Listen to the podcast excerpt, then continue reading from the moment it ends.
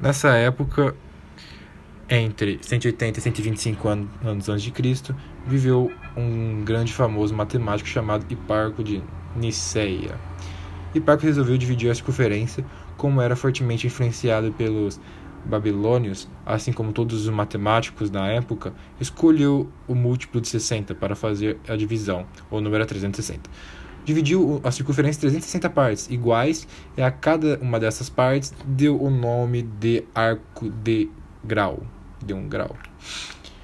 Como era tudo base 60, cada arco de um grau foi dividido em 60 partes iguais e cada uma dessas partes recebeu o nome de um minuto.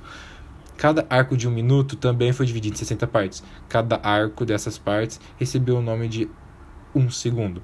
Como podemos perceber, a circunferência pode ter 360 de 1 grau. Acaba, acaba ficando com 360. A partir da circunferência de 360, ficou muito fácil criar uma unidade de medida para os ângulos. Ângulos de 1 grau é um ângulo que determina um acordo de 1 grau em qualquer circunferência cujo centro seja o vértice do desse ângulo.